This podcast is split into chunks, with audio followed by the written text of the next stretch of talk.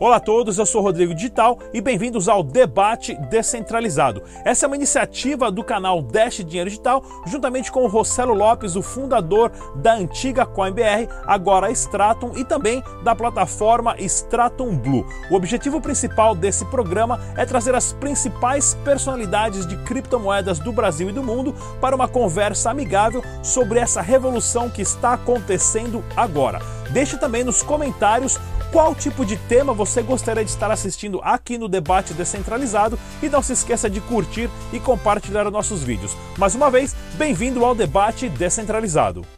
É isso aí, galera, no debate descentralizado de hoje, no tema que nós escolhemos para a semana, o preço do Bitcoin antes e depois do halving.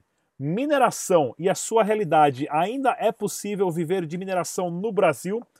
Na nossa tela de seis cabeças, hoje nós temos o Elker Carlos, do site forestake.com, Eric Gussão, jornalista do site Cointelegraph, Nicola Nakamoto, ele que é especialista em mineração desde 2016, Gino Matos, jornalista do site Criptofácil, e Rossello Lopes, fundador do grupo Stratum. Vamos começar aqui com a pergunta principal. É possível. Na verdade, antes de começar a pergunta, pessoal, vou colocar esse gráfico na tela para vocês, para vocês verem como a análise gráfica hoje ela está 100% conectada também com o halving do Bitcoin. E vocês podem ver nesse gráfico, né, desde o último halving ah, para a parte para o preço mais baixo do Bitcoin a 3.200 dólares, comparando com o preço mais alto 20 mil dólares o pico que vai dar exatamente ali na, na ponta amarela vai ser na semana do próximo halving. Isso não é uma coincidência, isso é matemática pura, tá ok? De análise gráfica de como o Bitcoin é cíclico. Vamos conversar aqui com o Nicola Nakamoto. Nicola, fala pra gente hoje quais são as dificuldades né, que as pessoas têm na mineração hoje no Brasil e também comparando com o Paraguai, onde o Rossello tem as mineradoras lá operando. Boa noite, senhores. Dificuldade no Brasil, preço da energia elétrica. A ponto 70 centavos o quilowatt, impraticável. Só isso. É impossível. Não vou nem falar dos impostos inclusos. Então, ficou impraticável desde o começo, acho que de 2018, se eu não estou enganado. Em 2018 zerou, ficou zero a zero. O que você produzia, você pagava de energia algumas formas alternativas. Eu conheci um, um senhor que pegava óleo de restaurante e colocava no motor a diesel adaptado. Então, aí ele conseguia ainda, ficou acho que até meados de 2018, depois parou também. Elker Beleza. Carlos. Então, cara, mineração, como disse ali o nosso querido Nicola, desde 2018 vem enfrentando grandes problemas. Eu então, concordo que a energia seja o grande ponto, mas para quem tentou importar máquinas em quantidade, sabe a dificuldade que é fazer as máquinas chegarem no Brasil. Porque se você manda de navio, são três meses. Três meses que o ROI está caindo, que, melhor, que o ROI está tá aumentando o tempo de retorno do investimento, você está perdendo tempo de mineração para chegar aqui, cair numa alfândega totalmente travada e você não saber exatamente quanto recebe a máquina, nem quanto exatamente tu vai pagar para o governo. Aí se tu manda via aérea para ser um pouco mais rápido, tu já sabe quanto vai pagar, só que acaba não valendo a pena. Então, desde 2018 eu vejo que muita gente tem buscado alternativas, como foi a do nosso conhecido minerador do de São Paulo, que usava óleo de cozinha no motor a diesel, como tem um rapaz em Limeira que usa biodigestor para gerar energia. Só que quem para para colocar na ponta do lápis, vou gerar energia para minerar ou gerar energia para vender, acaba optando por vender porque tem mais lucro.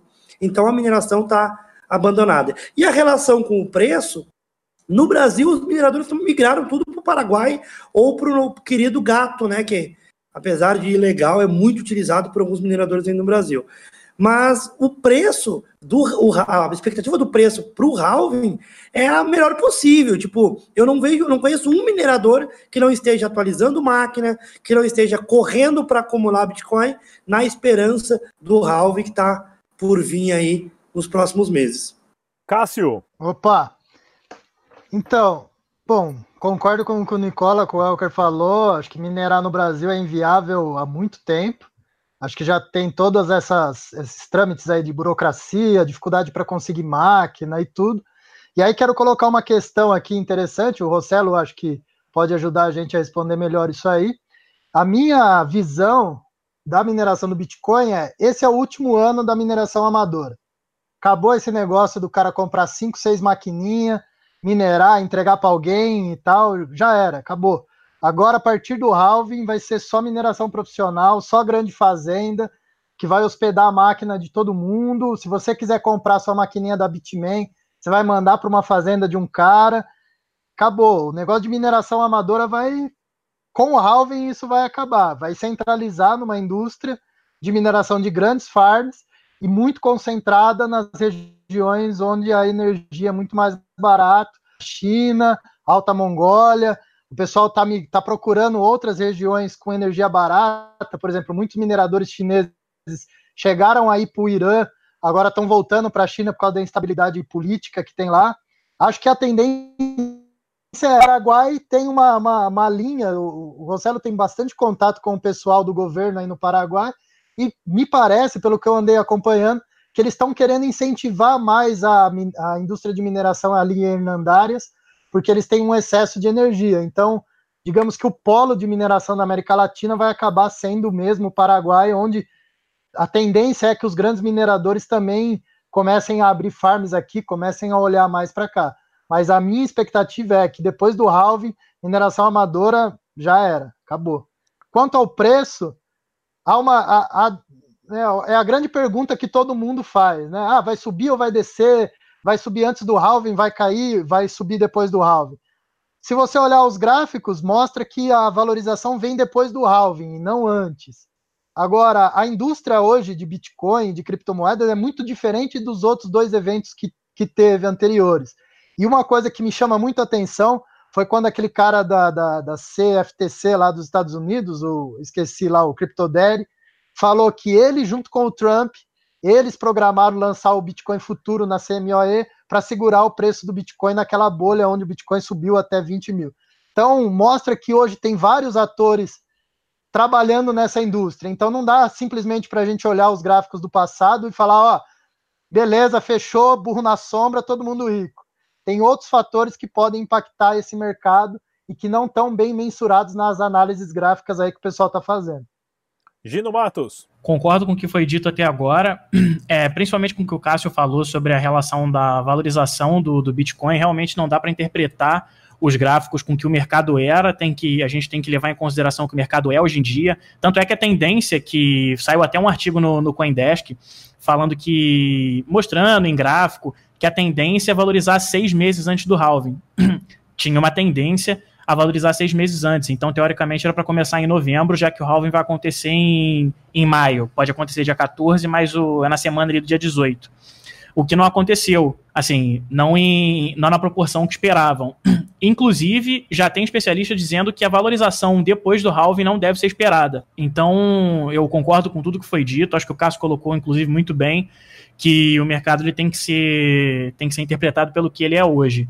Eu acho que a história ela pode dar uma previsão, mas é bom a gente não contar muito com isso. Como ele falou, fechar as portas e burro na sombra, eu acho que é muito precipitado em comparação ao que o mercado foi ou que o mercado está sendo atualmente. Rossello Lopes. Bom, vamos lá. Uh, é bem. Uh, o Cássio falou bastante coisa muito interessante. Uh, tem muita coisa que muita gente não sabe. Por exemplo, uma coisa que a gente sabe no mercado negro, a gente sabe o que acontece e tem algo, uma pimenta para colocar. Para vocês terem uma ideia, Uh, grande parte das mineradoras que mineram grandes já tem os blocos vendidos, uh, pelo menos, sei lá, quase até o final do ano. Né? Muita gente não sabe disso. Já está vendido a futuro e o cara já pagou tudo que ele vender. E sabe como que ele pagou? Diretamente. Sabe por quê? Porque o minerador vai, vai lá na, na, lá na, na companhia elétrica e pagar a conta de energia elétrica em dinheiro pagar o funcionário em dinheiro. Isso chama-se bilhete premiado 2.0. Aí, quando ele minerar aquele bloco, o camarada vai fazer uma nota fiscal da nota da, da máquina que minerou o bloco para comprovar que aquela 12,5 bitcoins, o cara vai na Receita Federal do país dele e diz assim, ó, minha máquina minerou, tá aqui, eu comprei, é minha máquina. Isso é um mercado que muita gente nem sabe que existe, mas os blocos já estão comprados há um bom tempo, tá? Então, uh, no Paraguai, a gente já ouve, já houve oferta uh, de compra de bloco virgem. E, a, e, e, o bloco virgem no mercado ele é vendido hoje a cerca de 25% a 30% do valor que está o. Então, vocês acham que aquele rapaz lá, aquele deputado João de não sei o que lá, era esperto quando ele ganhou várias vezes na loteria porque ele, porque ele era sortudo? Chinês é muito mais inteligente do que ele nesse ponto, né? Então, isso já é um aspecto realmente bastante que a gente sabe, porque tá, eu estou no dia a dia ali, a gente escuta de tudo, a gente escuta tudo que acontece nesse mercado. Então, com relação à precificação do Bitcoin, está precificado já dá um bom tempo. Então, vai mudar o preço, vai ver essa lateralidade completa, 8,200, vai chegar a 9, namorar um pouquinho com 9 e voltar, e vai ficar aí pelo menos agosto, setembro, provavelmente a gente vai ficar vendo isso. Talvez depois daí, realmente, quando se desovarem os grandes mineradores, e aí falando exatamente o que o Cássio falou, quando os grandes fabricantes já desovaram todas as máquinas deles e já estão prontos para entrar com a máquina nova, aí está na hora de dar o bull run de novo, e realmente a gente vai ver máquinas super poderosas minerando aí na casa de 100 terahertz uh, usando a mesma capacidade de energia elétrica que a gente tem hoje. Então, a gente já está vendo máquinas sendo fabricadas aí com, com 10 nanômetros, 8 nanômetros, 7 nanômetros, então usa muito menos energia elétrica. Então, ela já vai ser algo muito difícil. Por que, que o Paraguai se torna? E, de novo, complementando que o, o, o que o Cássio falou, vai virar profissional. Não adianta. A gente vai ver. Não é que nós vamos ver uma, a, a versão da Visa, Master e American Express da mineração, né? mas a gente vai ver mineração na mão de talvez 12, no máximo 15 grandes mineradoras ao redor do mundo uh, minerando. E é claro, ah, eu quero. Eu quero participar disso. Compra tua máquina e manda para o meu data center. Mas não é compra uma máquina e manda para o meu data center. Não, compra 20 máquinas, 30 máquinas, 50 máquinas e manda para o meu data center para valer a pena, porque se não for isso, não vai valer a pena. Então, vai ser é, realmente uh, ali briga de cachorro grande, não adianta você chegar com seu chihuahua para te comer. Essa é a realidade do, realmente do, do, dos fatos mesmo. Por que, que o Paraguai se torna uma grande capacidade? Porque Hernandar torna uma grande capacidade. Hernandar está muito próximo ali da Itaipu, então você acaba, o custo de transmissão é infinitamente barato, então não é um, um custo de transmissão tão caro, torna-se barato. Hernandares é uma área não explorada, tem bastante galpões, então torna-se mais barato ainda. Qual é o grande problema do Paraguai? A temperatura. No calor é extremamente quente, né? no, no inverno até que ajuda, mas no calor é muito quente, então para você resfriar tudo isso é muito complicado. Túnel de vento, espelho d'água, e tem mais um monte, um monte de coisa. Para quem acha que mineração você bota ar-condicionado está valendo, se você pôr o ar-condicionado dentro de uma mineradora, você vai, é mais fácil você porque vai condensar o ar e vai virar água, então vem de água também, entendeu? Então muita gente não sabe essa capacidade técnica. Mas o Paraguai, os pontos principais, mão de obra fácil de você, vamos falar, ter o contrato, não é que nem uh, aqui no Brasil, que você tem um sindicato dizendo isso, sindicato dizendo aquilo, então você faz o contrato de trabalho muito fácil, os impostos, 10% sobre o produto que você vai importar, e é muito tranquilo importar para o Paraguai, você vai lá em empresas especializadas em trazer containers e mais containers da China, toda quarta-feira chega container via aérea lá, então isso acaba facilitando demais, né? E o imposto é 10%, então você está vendo isso. E a energia elétrica, então o Paraguai sim se torna um grande potência para a América Latina mas não é uh, achar que o Hoffman agora, que acontece na segunda quinzena uh, de maio, vai fazer com que o preço do Bitcoin exploda. Uh -uh. Mas vale a pena comprar o Bitcoin? Sem dúvida nenhuma. Ainda então, se alguém me perguntar qual é o ponto de compra, qual é o meu ponto de entrada de compra, 8.200 dólares, entra, não vai fazer all-in, então para todo mundo que assiste esse programa, não vai fazer a loucura de vender carro, vender isso, fazer isso, porque o halving está vindo aí e vai, vai, vai subir demais o preço. Não, pega 10, 15, para quem conhece, 20% do investimento e, e, e vai lá. E, e, eu vou deixar para o próximo bloco, até para tu uh, colocar na próxima pergunta, uh, mineração virou para o cara eu acho que o Masternode ou moedas que contêm o Masternode, que usa essa tecnologia, essa é o futuro e aí é onde eu acho que o, que o Elker, pela primeira vez na história, pode colaborar com algum Brincadeira. só, só, acrescentando uma coisa aí no que o Rossello falou, para mostrar como, como é, é, é, realmente o negócio agora é profissional. Esse negócio de minerar em casa, comprar 5, 6 maquininhas e fazer um testezinho acabou. No ano passado, a Bitmain lançou um, um mapa global de mineração onde ela consegue conectar. Então, a hora que você compra 5, 10, 20 máquinas da Bitmain, ela já te indica quem são as fazendas de mineração mais próximas de você, onde você pode mandar essa máquina, que a Bitmain vai mandar pequenas quantidades direto para as farms.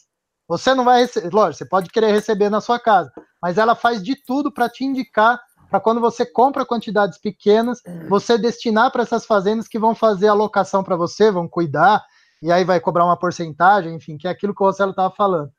E uma coisa muito interessante, que acho que é um, é, vai ser interessante ver isso no mercado, que a, a, o, a, o, grande boom da mineração aconteceu com as Antiminer S9, que era um equipamento barato e que dava um retorno financeiro em criptomoeda interessante.